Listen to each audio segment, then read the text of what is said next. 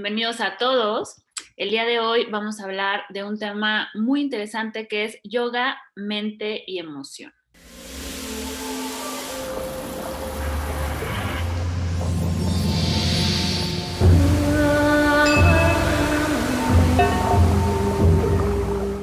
Y tenemos para eso el día de hoy a grandes invitados que nos van a estar dando su punto de vista. Está la maestra Rosemary Atri, Frida Solís, Jero Elvitar, Alex Newman y Enrique Fedes. Entonces vamos directo con la primera pregunta. ¿Qué son las emociones? ¿Cómo podemos entender las emociones? Bueno, la etimología de emoción eh, viene de emovere, que es una energía que nos mueve en base a un estímulo externo, o puede ser también interno como un pensamiento, y es para hacer algo y las emociones nos sirven para darnos información de algo que estamos experimentando y tomar decisiones en base a esa información que tenemos. Gracias. ¿Alguien más alguna otra definición de emociones? Pues básicamente las emociones son un cóctel de elementos químicos, físicos y endocrinos también. No son ni positivas ni negativas y realmente cumplen una función adaptativa eh, para nuestro aprendizaje, para nuestro, para nuestro desarrollo.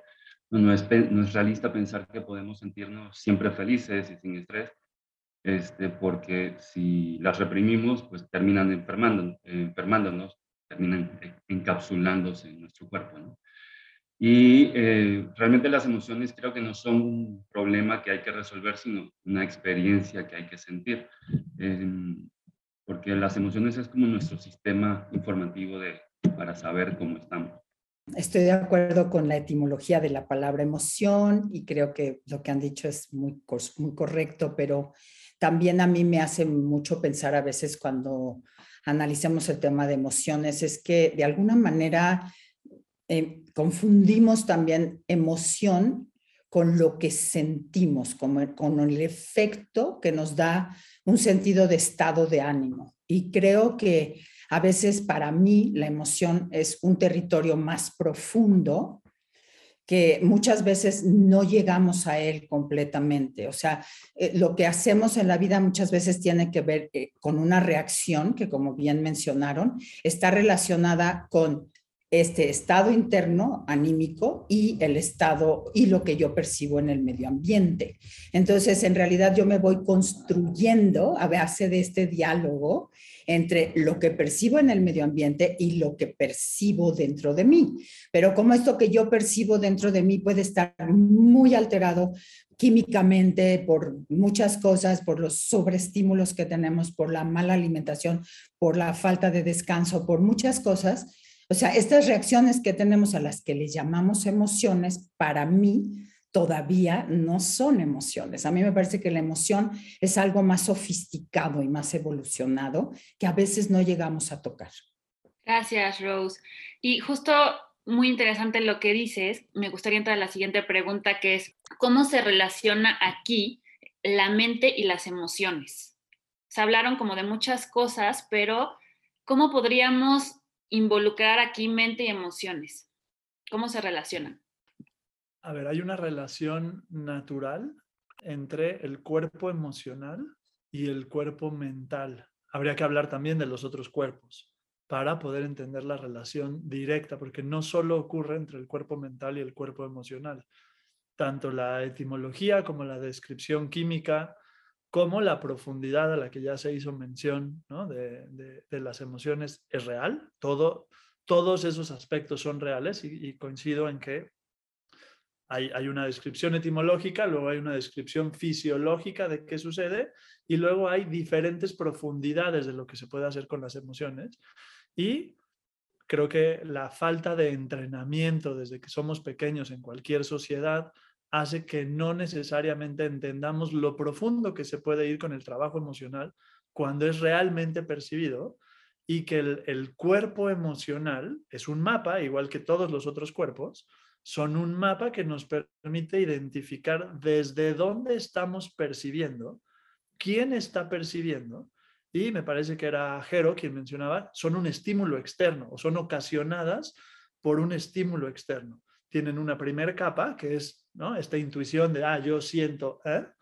o tiene toda la profundidad de realmente entrar al mapa, al cuerpo emocional y ver qué botones está activando y qué significado puede tener eso con el yo que percibe a través de los cuerpos y los sentidos para identificar la realidad. Entonces, la relación entre mente y cuerpo estaría incompleta si no hablamos de todos los otros cuerpos y todos los otros elementos. Pero si quisiéramos enfocarnos en, en mente y emociones, evidentemente hay una relación muy directa que una u otra, porque no hay una prioridad de una sobre la otra, ambas tienen un impacto en la otra. Hay gente que está más educada a percibir de una forma más mental, hay gente que está más entrenada a percibir de una forma más emocional, aunque tengan ambos diferentes tiers de profundidad, pero una impacta a la otra porque está todo correlacionado. Gracias, Enrique. Eh, bueno, todo lo que han dicho es, es interesante y tiene su lugar. Eh, sin embargo, como yo, eh, como yo he ido entendiendo como el mundo de, de, la mente y la emoción, o sea, si hablamos de la naturaleza de la mente, de una mente que puede observar, entonces sí hay como este zoom out de la mente que puede observar a este cuerpo emocional y desde la emoción puede suceder este proceso de sanación a través de volver a vivir el evento, sea agradable o desagradable, que se quedó en el mapa. Pero sí, sí, digo, como yo lo entiendo y, como lo he ido como aprendiendo, es que sí la mente tiene esta capacidad de, ¿saben? Como de estar por encima y observar a este cuerpo emocional, que si bien son capas, em, yo sí eh, y en mi experiencia, cuando se logra esta, pues sí, este zoom out, este ver más allá, eh, desapegarse y observar al cuerpo emocional, que es parte de, pero que no soy yo esencialmente. También hay que tomar en cuenta que no es solo la mente que observa las emociones, ¿no? sino que también es la mente que puede observar los pensamientos.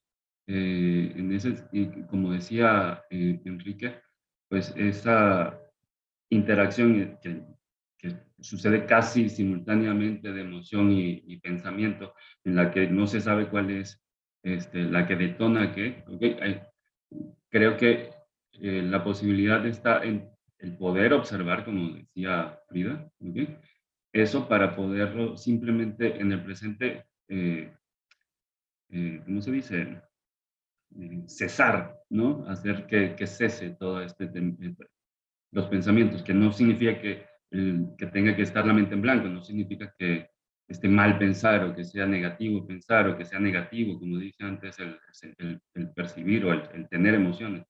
simplemente lo que necesitamos buscar es aprender a, gestionarlas para que podamos eh, tener una vida más sana, eh, más eh, la vida que queremos, básicamente. Y de aquí me gustaría ligarlo con la siguiente pregunta, que ya más o menos lo, lo han ido mencionando. ¿Cuál tiene más importancia, la mente o la emoción? ¿Hay, algo, ¿Hay una que dirige a la otra? ¿Hay una que viene primero? Este, por ejemplo, cuando surge en el cuerpo o en los cuerpos, surge primero la emoción, surge primero la mente. ¿Hay un director en todo esto o no? Algo que a mí me parece muy llamativo es como este reconocimiento que hoy tenemos de que el cerebro no nace hecho ni mucho menos, sino que lo vamos haciendo en esta interrelación que tenemos eh, como infantes, ¿no? Con, con nuestros, las personas que estuvieron a cargo de nuestra crianza. Entonces, la realidad es que el cerebro como tal es creador de muchas mentes. Eso es lo que a mí me parece, como que el cerebro tiene esa capacidad de crear muchas mentes. Y la realidad es que vuelvo un poco a esta diferenciación entre estado de ánimo y emoción. Sí, porque nosotros tendemos mucho a confundir estado de ánimo con emoción. Y muchas veces cuando nosotros no hemos tenido la suficiente estimulación a lo largo de la vida, basamos nuestras decisiones a las cuales, a las cuales llamamos emoción en simplemente yo siento eso, ¿no? Y en cierta manera, esto que yo siento, suelo atribuírselo al objeto hacia el que lo siento, llámese una persona. O sea, si yo siento que te quiero es por tu culpa o porque tú eres así o porque no, o si yo siento que no te quiero es por tu culpa, pero en realidad se ha tejido a partir de lo que yo aprendí a sentir. Esto es muy importante. O sea, ¿qué aprendí a sentir? En realidad hay culturas que están educadas para no expresar emociones. O sea, es una educación que se les da desde su infancia. Y no es que sea bueno o malo, ¿no? Entonces, la idea de que hay un director, para mí es complejo entender eso, porque pienso que mm, lo que falta mucho para poder comprender esta, a este observador es que sí necesitamos esta educación que a lo mejor no tuvimos y que es en parte para mí lo que es yoga. Es, es como yo me autoeduco a sentir a ser consciente, enriquecer como los niveles sensoriales y en ese momento es cuando yo puedo contactar con este observador que sí entra en una en un campo en el que la verdad es que necesitamos ser más educados. Y no me refiero a mí misma solamente a la educación intelectual, sino a este educar un sentir que a lo mejor desde nuestra infancia fue superficial y que además nuestra cultura fomenta muchísimo esta superficialidad. ¿no? Somos una cultura adictiva a la dopamina, que tenemos como si tuviéramos una jeringa constante de Facebook, Instagram. Estamos drogándonos constantemente. Entonces es bien difícil llegar a esta sutileza de este observador que, que tiene esa inteligencia si yo no educo a mis sentidos, si no educo mi sensorialidad, si, si, no me informo más, ¿no? Entonces, por eso me cuesta como este mapa de realmente poder diferenciar entre uno y el otro. No sé si enrede más o confundí más, pero... Gracias, Rose. Y, es que además... A mucha gente para opinar. No, y además lo que estás diciendo de, que esta parte de cómo nos educan tiene mucho sentido porque por lo menos en la parte occidental somos muy racionales, entonces sí le damos mucha más importancia a la mente que a la enseñanza de cómo sentir. Sí. Gracias. Bueno, en la terapia cognitivo-conductual se habla que tenemos una mente emocional, como entendemos la parte de los estados de ánimo o las seis o cuatro emociones básicas, miedo, alegría, tristeza, enojo, sorpresa y disgusto serán las otras dos. La mente racional, que es esta parte que piensa, que analiza, que dice esto me gusta, esto no me gusta, esto está bien, esto está mal. Y el balance de estas dos mentes o de estas dos partes de nosotros lo da la, la mente sabia, nuestra parte sabia, que es la que puede tomar una decisión de si está bien actuar bajo una emoción o si hay que tomar una decisión. Entonces, la terapia cognitivo-conductual de eso habla, de balancear estas dos y contactar una parte de nosotros que incluye a estas dos, que es nuestra mente sabia. Me imagino que cuando preguntas, eh, o la intención de la pregunta de si hay o no un director, invita en mi contemplación a, tu pregunta, invita a imaginarme una orquesta. ¿no? Y no sé si por ahí va como si hay un director que puede ser que sí hay un director, de todos estos cuerpos y este director es la conciencia. El cuerpo emocional o la mente emocional, como la llama Alex, eh, o no Alex, pero ¿no? la corriente de la que, a la que hacía referencia, eh, la mente emocional o la mente racional o los otros cuerpos son instrumentos. Como una buena orquesta, eh, dependiendo la pieza, inicia un instrumento. Hace un rato Jero hacía referencia a que es casi inmediato el, el proceso y muchas veces se disparan al mismo tiempo pero estamos más entrenados, como hacía referencia Rose, o más educados a percibir más un instrumento que otro. Quizá yo tengo un mejor oído para las cuerdas que para las percusiones. Lo mismo, en mi entender, sucede con los cuerpos. La conciencia dirige esta experiencia de vida utilizando sus instrumentos, quizá al unísono, pero la experiencia del individuo que ya se compró toda una historia, puede estar mucho más eh, orientado a percibir más cierto tipo de instrumento. Entonces, creo que la, respuesta podría variar de, de, cada experiencia o cada voz que hay ahí. ¿Cuál sucede primero para mí? Me pasa mucho escuchar gente que dice, es que yo soy súper emocional, yo soy súper racional. En realidad, eres conciencia y puedes utilizar ambos, pero te gusta más uno que otro o es más agradable o estás más educado, pero quien dirige es la conciencia y el resto son instrumentos, mapas, herramientas que realizan, ¿no? La, expresan la posibilidad de percibirte. Yo concuerdo con Enrique. Este, si hay un director, desde mi punto de vista también es la conciencia, porque ¿qué pasa? Eh, si, si, como dicen los budistas, ¿no? Este, somos lo que pensamos. Eh, y con lo que pensamos, o sea, con lo que pensamos estamos construyendo nuestro mundo. Es decir, si yo tengo una emoción que fue desatada por algún evento externo o algún pensamiento, ¿okay? tengo la capacidad de cambiar esa emoción. ¿okay? Además, la emoción, eh, que era algo que esta, eh, hablaba Rose, del estado emocional y la emoción. La emoción es algo que dura muy poco, son segundos lo que dura la emoción. ¿okay? El estado emocional ya es algo cuando se mantiene en el tiempo y se convierte en un estado emocional. Este, pero si yo tengo la capacidad de tener, yo tengo esta conciencia, me estoy dando cuenta ¿okay? de lo que estoy pensando, de lo que estoy sintiendo, de la, de la, emoción que estoy teniendo. Entonces, puedo cambiar mi pensamiento, puedo buscar eh, tener otro tipo de pensamientos para poder así cambiar la emoción. ¿no? Entonces, creo que es importante eh, porque eh, resaltar ese punto porque como que se tiene como si fuéramos víctimas de la emoción. ¿no? La emoción es algo que sucede, ¿ok?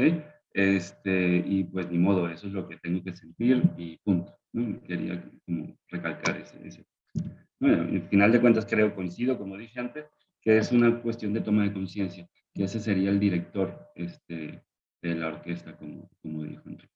Gracias, Jero. Y bueno, en base a todo lo que hemos o lo que han dicho acerca de las emociones, me gustaría saber cuál es su opinión acerca de eh, cuál es el verdadero papel de las emociones en nosotros. Mira, para, las emociones sirven para algo, ¿no? Este, tienen, tienen, una función. Por ejemplo, el, miedo sirve para autoprotegerte, ¿no? La, eh, alegría sirve para llenarte energía, la tristeza eh, sirve para ir hacia ti, para regresar hacia ti, para eh, reflexionar, el enojo para poner o ponerte, o ponerte límites y defenderte, y el amor para vincularte. ¿no? La, cuestión es cómo gestiono yo esas emociones, si las gestiono de manera positiva o si las gestiono de manera negativa. Si cada una, si gestiono el miedo, por ejemplo, de manera positiva, pues me voy a sentir seguro, me voy a sentir fortalecido, voy a ser precavido, pero si lo gestiono de manera negativa, pues me puede llevar a la ansiedad y me puede llevar entonces, ¿para qué sirven? Pues, bueno, básicamente para qué. Gracias. ¿Alguien más? Rose. Pues yo vuelvo a insistir un poco que cada día estoy un poco más dudosas del, dudosa del mundo de las emociones, porque estoy muy convencida en que en realidad nosotros somos cuidadores, del sistema nervioso de los demás, ¿no? Y especialmente vuelvo a la, a la educación en un principio y como que el sistema nervioso en todas sus respuestas es el que va convirtiéndonos en lo que somos. Entonces, por ejemplo, cuando hablas eh, de miedo y eso, creo que no hay posibilidad de acceder a ninguna voluntad que me haga trascender el miedo. O sea, no hay, no hay posibilidad que vía la voluntad yo trascienda el miedo, porque en realidad lo que yo necesito es conocer estrategias de regulación de ese sistema nervioso. Esas estrategias que me pueden hacer reconocer qué siento cuando estoy a punto de colapsarme y qué está pasando en mí cuando estoy a punto de colapsarme. Y en ese momento yo no puedo decir, no, no, no, no, o sea, no te colapses, eso está mal visto, no es lo correcto, no deberías estar ahí. O sea, es una señal que me está dando el sistema nervioso, ¿sí? Y luego ese estado que sería el del colapso es seguido por este otro estado de la acción, ¿no? Esta acción que podemos llamarla la acción hacia la huida o el ataque, pero también es la acción de resolver las circunstancias. ¿Sí? Y luego hay una acción todavía más sofisticada, que es cuando realmente sí tengo la capacidad de corregularme con los demás. Sí, entonces mi recorrido sensorial, emocional, es muchísimo lo que yo estoy sintiendo en mi capacidad de responder biológicamente. O sea, antes que la mente está mi, mi biología. Que mi biología me está diciendo, estás en peligro y nadie me va a convencer que no estoy en peligro. Sí, y no habría ninguna posibilidad de que racionalmente me convenzan. Entonces, para mí mucho el tema emocional tiene mucho más que ver con cómo yo aprendo a entrar en mi territorio corporal mental y empiezo a conocer las estrategias de regulación de mí mismo. Y puedo encontrar este balance entre esto que, que me dice, sal adelante como individuo y no vive en comunidad, relacionate con los demás. O sea, estamos como siempre en esa lucha un poquitito, ¿no? En esta lucha para, para triunfar o relacionate con los otros. Entonces, cuando estamos en esta imposibilidad de saber qué es mi prioridad, por cómo me siento, muchas veces me es difícil regular lo que llamamos emociones. Por eso reitero y cierro con eso. Estoy cada vez más dudosa de, la, de, la, de nombrar a lo que siento emociones. Es la pregunta de ¿para qué sirven las emociones? Es amplia. Basta. Imagínate que tienes una cocina súper montada para hacer todo lo que se te ocurra.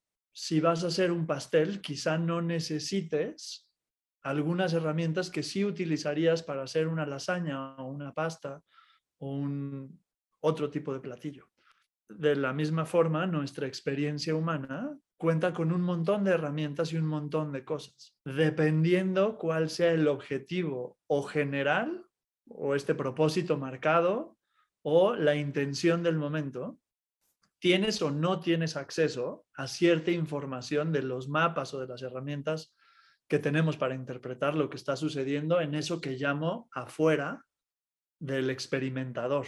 Las emociones pueden ser una fuente de un mapa de, ah, aquí está pasando algo, que entonces me orienta a hacer un cambio de condiciones para que la experiencia pueda realmente reconocerse en su totalidad. Puedo usarlas como un manipulativo para cambiar la experiencia, lo cual puede estar invitando a la evasión de la experiencia per se o al cambio en una generación de condiciones óptimas para algo adicional, o puede también representar un libro en el que me meto y me pierdo en la historia del por qué esta emoción y cuándo surgió y cuándo fue la primera vez que la experimenté en mi crianza. Y entonces me meto todo en un discurso completamente donde ya meto también a la mente que tiene, ¿no? En, estos, en estos puntos donde va al recuerdo o a la memoria, y entonces me construyo toda una historia que se me puede perder.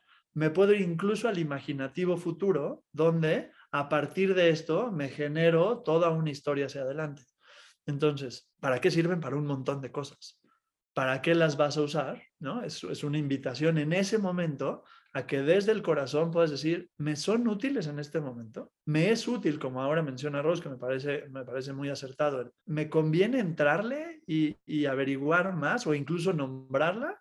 ¿O simplemente reconocer que ahí está, saber que su impermanencia va a hacer que pasen y que sea reemplazada por una nueva y simplemente, ¿no? Como, ok, esto es lo que es ahora y no clavarme en esa historia o en ocasiones para la comunidad o para la relación o para algo, vale la pena entrar en el diálogo poquito más extenso de la historia o si estoy en terapia, quizá valga la pena ir a toda la historia y a todo el libro para llegar a un punto que me sirva.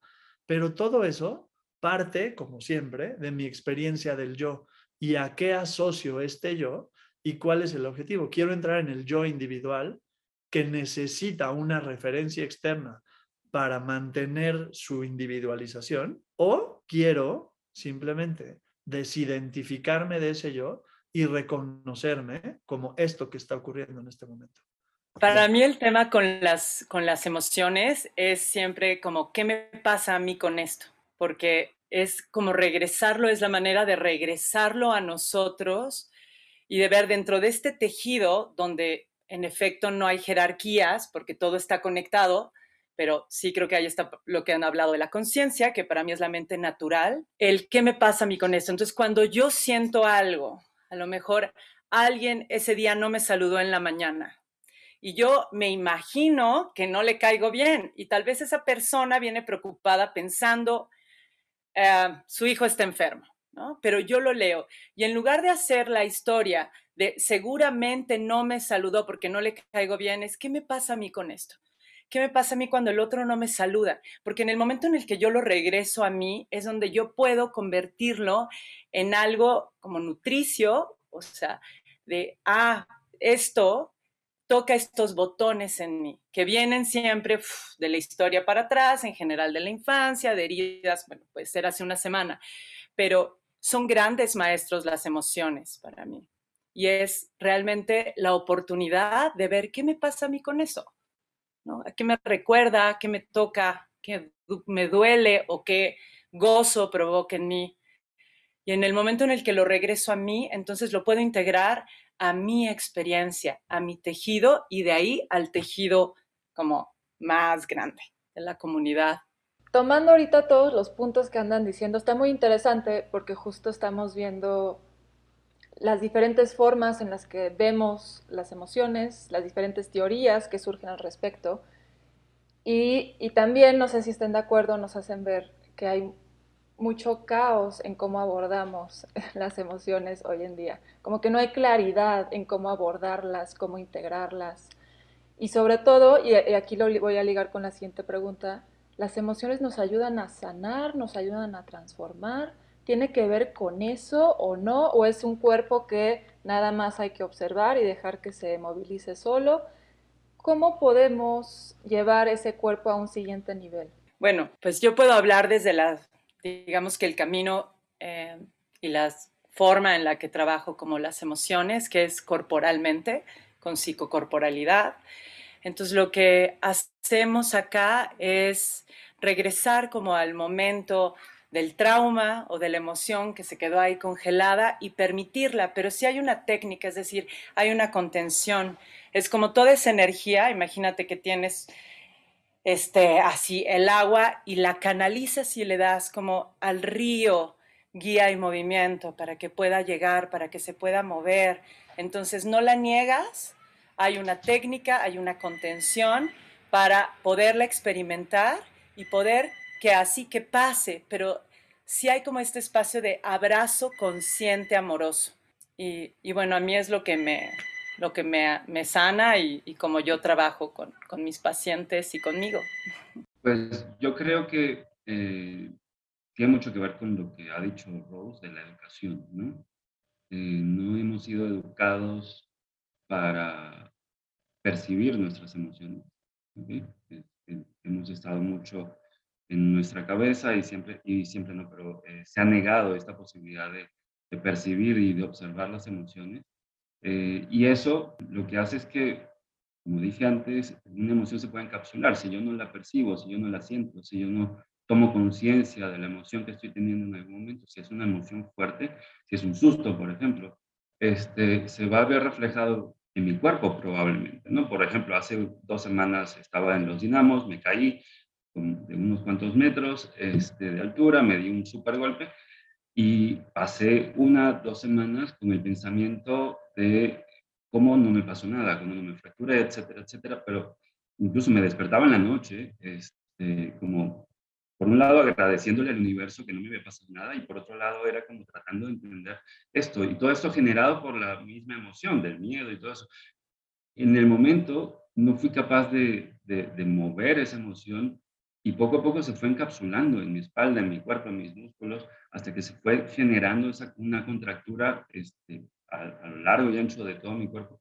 Este, entonces, si yo no busco eh, darle salida a esa emoción, el del tipo que sea, a través del movimiento, a través de hablarlo, a través de escribirlo, a través de una terapia, de lo que sea, porque esa emoción se va a quedar eh, se va a congelar, se va a frisear en mi cuerpo, así como la pantalla de Frida, este, se va a congelar en, mi cuerpo ¿ok? Y eh, va a tener un, resultado después este, negativo seguramente, ¿no? Entonces, como dije antes, lo que hay que buscar es gestionar esas emociones, buscar la manera de darle salida, ¿ok? Este, canalizarlo, como decía Frida, ese río de emoción. Canalizarlo este, para eh, pues encontrarnos bien, para que podamos gestionarlo, ¿ok? Y podernos olvidar de toda este, esta falta de educación que tuvimos de niños, ¿ok? Este, incluso el, veto total a sentir emociones, ¿no? no llores, no sientas, no te sientas triste, etcétera, etcétera, que, se nos enseñó eh, a muchos. Entonces, eh, buscar darle salida, básicamente, eso, eso, desde mi punto de vista. Además, me encanta que están trayendo ahorita ya el cuerpo físico como una herramienta para trabajar justamente la emoción, porque habíamos hablado solo de mente y emoción, pero entonces, ¿qué pasa con el cuerpo físico? Y ya lo acaban de insertar. Cuerpo físico, muy interesante. Claro, porque las emociones nos mueven hacia, nos llevan hacia, entonces hay que expresar las emociones. Y para todas las personas que estén escuchando esto, que no saben qué hacer con sus emociones porque no tuvimos entrenamiento. Bueno, yo en, el kinder yo no tuve entrenamiento emocional, esto ya lo aprendí después estudiando psicoterapia corporal. Pues es una invitación a que vayan a terapia. Puede ser terapia uno a uno, terapia en, eh, en grupo, leer libros de cómo expresar las emociones. Y, y sí, por ejemplo, el enojo, ¿qué hay que hacer con el enojo? Gritar, pegarle a la cama, por ejemplo, o gritar en un cojín, o pegar al cojín, o escribir y descargar todo el enojo en una hoja de papel con un lápiz o una pluma. Hay que hacer algo, para eso también tenemos el cuerpo físico, para poder expresar la emoción. Y una vez más reitero, si no saben cómo hacerlo, habemos muchos profesionales que podemos orientar. Mm, yo me quiero volver a regresar al mundo de las sensaciones, porque yo siento que pues, me, detonó mucho tu ejemplo, Enrique, de la cocina, ¿no? De que llegas y tienes todos estos instrumentos y que tienes que escoger si vas a hacer un pastel o vas a hacer una pasta y tienes todos estos instrumentos a tu alcance. Pero ¿qué pasa si yo cuando llego a esa cocina estoy en un déficit sensorial absoluto, agotada de no dormir, de estar cansado, de, de la sobreestimulación, de la ambigüedad social que estamos viviendo, que me hace sentir que no sé ni para dónde voy. Eh, en realidad voy a llegar a esa cocina y lo más probable es que ni siquiera voy a ver los múltiples utensilios que hay. Seguramente agarraré la primera cuchara que haya al alcance y una cazuela y como sea voy a preparar aquello que pueda preparar malamente por todo este déficit sensorial, por ese déficit de reconocer lo que siento. O sea, incluso este reconocer lo que siento es mucho antes que reconocer una emoción. Nosotros solemos llamarle emoción a lo que sentimos. Y es algo muy interesante, por ejemplo, toda, toda la medicina ayurvédica que te da esta lectura de que la manera de sanarte es ser un aprendiz del día.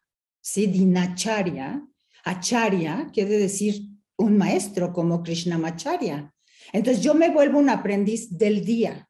Entonces para yo poder reconocer emociones, antes tengo que entrar en, un, en una alostasis de mi cuerpo, tengo que tener una sensación de equilibrio, de, de, de, estar hidratada, de estar alimentada, de estar en un autocuidado, que en ese momento ya voy a la sofisticación de qué siento emocionalmente. Pero primero voy a atender esta sensación que puede ser de impotencia o de interpretar, como decía Frida, ¿por qué no me quiere esa persona? Y yo creo que tú lo has sentido, ¿no? Que de repente hay días que alguien te dice cualquier barbaridad y tú estás tan en ti, tan en tu centro que te da lo mismo que te digan algo y no lo interpretas ni siquiera.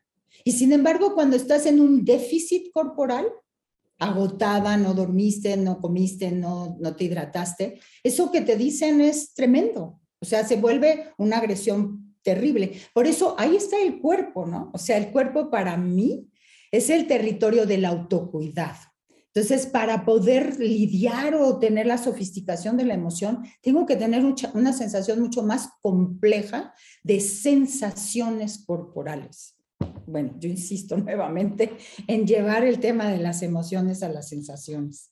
Eh, pues creo que estamos hablando, o sea, hablamos de lo mismo al final de cuentas, pero son cosas diferentes, o sea, porque Rose está yendo a, las necesidades primarias, ¿ok? Y estoy de acuerdo con eso en que si no satisfacemos nuestras necesidades primarias, pues qué emoción, ni qué nada, ni, no, este, pues, no me importa, si no he comido, pues no me importa este, lo demás. Creo que es importante este, verlo desde dos puntos de vista diferentes, o sea, asumiendo también que, que tengo mis necesidades cubiertas, que tengo, eh, que, descanso, que bebo agua y, y poder crear las condiciones para yo mismo poder observar mis emociones, para yo mismo poder este, observar mi mente, ¿no? Para, que mi, para, para ser consciente de todo esto y así poder gestionar, así poder aprender a conocerme a través de mi cuerpo, este, molestias, dolores, sensaciones, ¿ok? Para poder eh, gestionar las emociones y, poder eh, trabajarlas. Solamente para, ahora sí que embetonar lo que dijo Rosemary, en la terapia gestal eh, justamente se empieza en observando la sensación, porque muchas veces el observar la emoción puede que sea una emoción que nosotros estamos elucubrando de algún lado y pueden ser introyectos, entonces no necesariamente esa emoción es real, aunque si nos vamos a la sensación, ¿qué estoy sintiendo? Si siento un vacío en el pecho, si siento calor en el estómago, puede ahí, eh, bueno, de hecho, eso es el origen para poder sanar más bien, sentir una emoción. Primero ir hacia la sensación y qué necesita mi cuerpo según la sensación que estoy sintiendo. Cereza del pastel. Gracias. Gracias, Alex. Y vamos a ir con la última pregunta. Hoy en día vemos mucha resistencia y creo que tiene que ver con todo lo que han ido mencionando de las personas a realmente meterse al mundo emocional o a entender a más profundidad cómo lidiar con sus emociones. ¿Por qué creen que hay tanta resistencia en las personas? ¿De dónde viene esa resistencia? ¿Es algo cultural? ¿Qué es lo que está sucediendo? ¿Y cómo podemos también ayudar a que las personas no, no sientan esta resistencia y puedan empezar a conectar justo con las emociones? Voy a comentar un poquito sobre la pregunta anterior, que me quedé con ganas de decir algo, y tocar también esta pregunta, si, si está bien contigo, Tiziana y Liz. Preguntabas, ¿no? Si las emociones sanan eh, en tu pregunta anterior. Y yo te diría, ¿quién sana? Bueno, ni siquiera sana. Quien se expresa es la conciencia. Las emociones son un vehículo para que el individuo pueda hacerse más consciente, pueda jugar este juego del autoconocimiento autoconocimiento. Ese auto, ese yo, otra vez tiene varios niveles y dependiendo el yo que esté eh, en expresión en ese momento, o el que yo, ese yo que quiera conocer, el yo del individuo, el yo de la historia, el yo más profundo, el yo en esencia, las emociones son un vehículo a través del cual puedes, desde asumiendo que ese yo, que no es el yo conciencia, sino ese yo individuo, que puede pensar que tiene una herida, claro que la emoción puede ser un vehículo para sanar esa herida.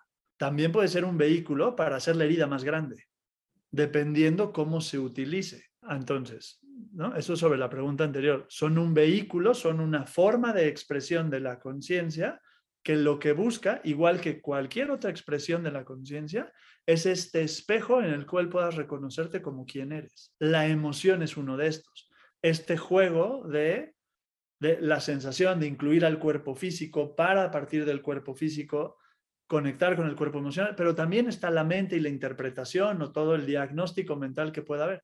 Y era lo que decíamos en un, en un principio del foro, todos los cuerpos no pueden ir separados, no puede haber uno sin el otro.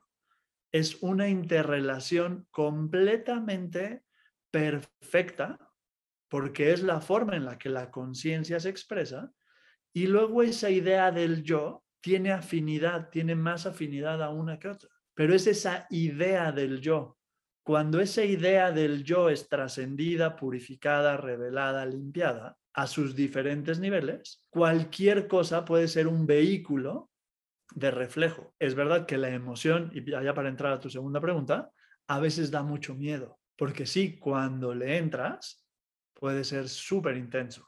Puede ser súper intenso porque al estar tan conectada como todas las otras cosas, o todos estos canales energéticos que conectan a través de los cuales viaja todo este conducto o este mapa, el impacto puede ser grande. ¿Por qué a veces podría darnos miedo o resistencia entrarle a las emociones? Quizá porque la primera vez que las experimentamos no tuvimos la contención adecuada no había la experiencia adecuada para guiarnos, incluso en saber qué era, ¿no? Y regreso a lo que decía Rose hace un rato sobre la crianza. A veces, si yo de pronto tengo un estímulo externo que produce algo internamente que es difícil de describir, o soy muy pequeño y no tengo el lenguaje, y afuera me la catalogan de una cosa y me ponen una etiqueta, yo puedo pasar 40 años de mi vida pensando que el enojo se siente de una forma, cuando en realidad no es enojo, es frustración. O puedo pasar ¿no? muchos años de mi vida pensando que en repetidas ocasiones esta es mi emoción mm, eh, más visitada y cuando le pregunto a alguien que sabe, me dice, no, eso no es eso. Quizá físicamente se expresa así o tal. Y esto ha habido por consensos desde hace miles de años de gente viendo cómo se traduce en el cuerpo, cómo se traduce en la emoción, cómo se traduce en la mente. Y es como llegamos al conocimiento de que hay todos estos cuerpos. Y nuevamente, la experiencia es diferente para cada uno de nosotros. La generalización no nos funciona porque cada uno de nosotros tiene una dosis distinta de percepción a través de los sentidos y a través de los cuerpos.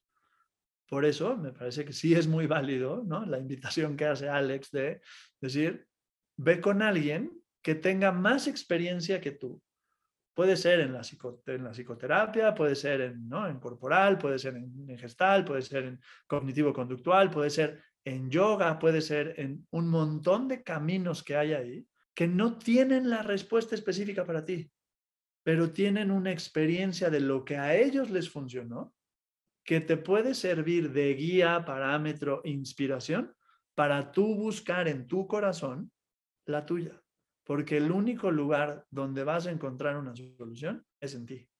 Lo demás, todo el estímulo externo es solo una inspiración que si es adecuada, va a regresar tu atención a ti para que puedas interpretar lo que está sucediendo. Bueno, yo creo que como seres humanos eh, crecemos a base, a partir de una fricción entre dependencia y libertad. Sí, como seres humanos vamos eh, desarrollándonos en esta fricción de si tenemos libertad y si tenemos dependencia. Eh, eh, como decía hace un momento Enrique, si por ejemplo esta libertad que se nos dio de no darnos contención, o sea, fue excesiva, no hay contención, entonces la, más que libertad es libertinaje, ¿no? O es como, bueno, a ver, ¿a qué hora se durmió el niño? Pues no me importa. ¿Comió? Ah, no, pues tampoco me importa, ¿no? O sea, y que está siendo muy, muy presente hoy en día en una sociedad plagada de ansiedad y con unos índices de depresión alucinantes en los que dices, bueno, ¿cómo se está criando a un niño hoy? O sea, es como críate tú como puedas, ¿no? Entonces, en esta fricción entre dependencia, sí, y libertad, cuando yo crezco con demasiada libertad, no tengo contención. Si creo con demasiada dependencia, también estoy eh, de alguna manera no pudiendo evolucionar. Y los dos procesos que yo necesito para evolucionar son moverme y aprender. Si yo necesito moverme y aprender. O sea, moverme en todos los sentidos, moverme emocionalmente, moverme físicamente, desplazarme hacia donde tengo que ir y aprender. Ahora, si yo tengo esta base empobrecida de esta relación entre libertad y dependencia, lo que me va a pasar es que no tengo energía para poder cambiar. O sea, me resisto a cambiar porque ni siquiera veo que tengo que cambiar. O sea, prefiero quedarme atrapada en esto que creo, y lo estamos viendo en la pandemia, ¿no? Vimos como al principio de la pandemia todo el mundo, ay, no, qué miedo, qué angustia, que no sé qué. Y ahorita todo el mundo justifica por un motivo o por el otro que no hay bronca o que si hay bronca o que si hay contagio o que no hay contagio, pero lo que hemos hecho es como que acomodamos la realidad. ¿Y qué estamos haciendo? Acomodar una realidad que me pasa mucho, lo veo mucha gente. Oye, pero ¿qué te parece el tema de la migración? ¿Qué te parece el tema del cambio climático? ¿Qué te parece? Y hay muchísima gente que dice, no, no, ni me hables de eso, por favor, no me hables. Pero es que es, es tu mundo. O sea, tenemos que nosotros involucrarnos en cómo vamos a cambiar las reglas del juego. Pero si yo no tengo resuelto internamente este crucial dilema entre libertad y dependencia y no tengo la energía para moverme y para aprender, me quedo en avidia, utilizando un término yógico 100%.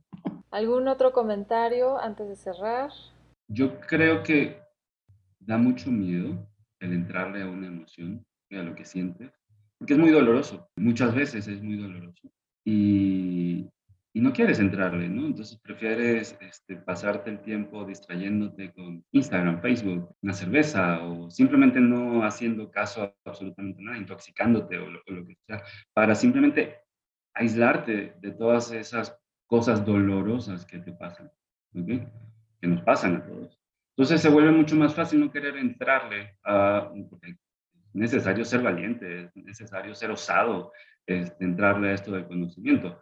Este, todos aquí lo sabemos, ¿no? No, es nada que, que, esté nada nuevo. Entonces, en ese sentido, yo creo que creemos más bien, es una cuestión de creencias, creemos que es eh, difícil, que es muy duro, y por la inmediatez, ¿no? ¿A qué me refiero con la, con la, inmediatez? A que lo que vamos a sentir de inmediato va a ser doloroso y no nos damos cuenta que lo que vamos a sentir a la larga, en un futuro, a mediano o largo plazo, eh, es eh, esa sanación de la que hablábamos hace rato, ¿ok? Va a ser eh, mejor, va a ser más productiva, nos va a hacer tener una vida más plena, más gozosa, este, nos va a hacer estar bien, nos va a hacer estar mejor, relacionarnos mejor con mi pareja, con mi familia, con mis hijos, con mis compañeros de trabajo, etc. Entonces, cambio esta este, este futuro, ¿okay? que se ve como muy lejano, por, por unas, por, por eh, ¿cómo se llama? Por... Eh, por esta inmediatez, por sentirme bien ahorita, por sentirme bien de inmediato. ¿okay? Entonces, creo, digo, y entre otros factores, el tiempo no me permite hablar tanto, pero creo que en parte es, eh, es eso de lo que, de lo que va. Este, cambiamos ese futuro para sentirme mejor ahorita, ¿ok? Este, y eh, no me importa tanto el futuro. Pues, quién sabe qué, qué pase, ¿no? Gracias, Jero. A ver, rápidamente. Para mí tiene que ver con este miedo a la vida, porque para que no nos duela, vivimos sufriendo y vivimos anestesiados con muchísimas adicciones. O sea, lo que decimos de estar pegados al Instagram, a lo que sea que nos saque de estar en, como hay un libro precioso para niños que se llama Mind in the Making, o sea, cómo hacer para que un niño se calme, es llevarlo a estar en el contacto y el contacto para mí es lo que sana, el vínculo es lo que sana. Pero cuando yo veo que no hay un vínculo en el tejido que me sostenga, que me sustente, entonces prefiero anestesiarme para no sentir, para no sentir la vida, porque la experiencia de vida es intensa. y cuando puedo también acceder a este espacio interno de silencio, ahí van a estar las respuestas. Yo ahorita que vengo de acabar corporal y, otras cosas y tanto que leí, tanto que leí, tanto que leí, es como, ya no quiero leer más, ya no quiero más definiciones complejas, es como silencio para, conecta, siente, y ahí está, ahí está, la vida está en este momento, en lo que sí está pasándote, en lo que sí está pasando. Entonces, para mí tiene que ver este miedo a vivir, a estar vivos, a conectar, porque si se vuelve peligroso lo que está sucediendo afuera, entonces me anestesio y me vuelvo adicto a lo que sea, a ver televisión, al sexo, a comer, a estar pegado a un medio electrónico, lo que sea. Qué bonito sería regresar a estos espacios de no hacer nada. El dolce fareniente, como dice Claudio, precioso, que dice, estos espacios de no hacer. No hay nada que hacer, no necesitamos hacer nada para ser suficientes, para ser amados, para que nos quieran y solamente poder estar, reconociendo que ese derecho de existencia ya nos fue dado. Por eso estamos aquí, por algo estamos aquí todos y confiar en el tejido, recordando que además todas esas ilusiones de separación son ilusiones. En el momento en el que hago una pausa y regreso a mí, ahí está la fuente, ahí está el calorcito, ahí está la compasión, ahí está esa mirada amorosa que tal vez no recibí de mi padre, de mi madre o de los que me maternaron o paternaron, pero que hoy yo sí puedo tomar y que puedo conectar conscientemente. Gracias. Qué lindo esto que, acabas de, expresar, Frida. Cuando comenzamos, Alex abrió explicando la, la etimología de la palabra emoción, ¿no? y hacía referencia a este movimiento. Si contemplas en el movimiento, ¿qué es eso que se mueve? ¿Quién soy en realidad? También la, sigue siendo una experiencia que parte desde el que yo me creo yo separado del todo lo demás. Porque si yo no me reconozco separado del nada, la emoción no se adjudica a la personalidad. Y en ese momento hay una trascendencia de la emoción y una simple aceptación de me estoy moviendo, que yo como conciencia me estoy moviendo. ¿A dónde? Dentro de la conciencia misma, porque la conciencia lo abarca todo. Y entonces, Emoción, este moverse o esta energía que se mueve, no es otra cosa que la conciencia misma expresándose. Entonces, todo depende de qué creas que eres tú y a partir de ahí, cómo te relacionas con lo que ese tú o ese yo que experimentas vive. Y esto abre la puerta a en qué creo, qué pasa conmigo, de dónde vengo, a dónde voy, todas estas preguntas muy grandes que han sido contestadas por diferentes sistemas de creencia en los tiempos, culturas, movimientos y te toca a ti, en tu corazón, elegir cuál es el que más te resuena y ver si desde ahí tu experiencia es completa. Gracias, Enrique. Vamos a cerrar aquí. Y para la gente que nos está viendo, como pueden ver, no hay una sola respuesta para entender cómo se deben de abordar las emociones. No es como que haya una clase o una forma que funcione para todos. Entonces, a resumidas cuentas, por lo que acaban de decir todos, muévanse, busquen, encuentren lo que les funciona y no le tengan miedo, ¿sí? no le tengan miedo a buscar. Siempre va a haber respuestas de alguna otra forma. Vayan a terapia.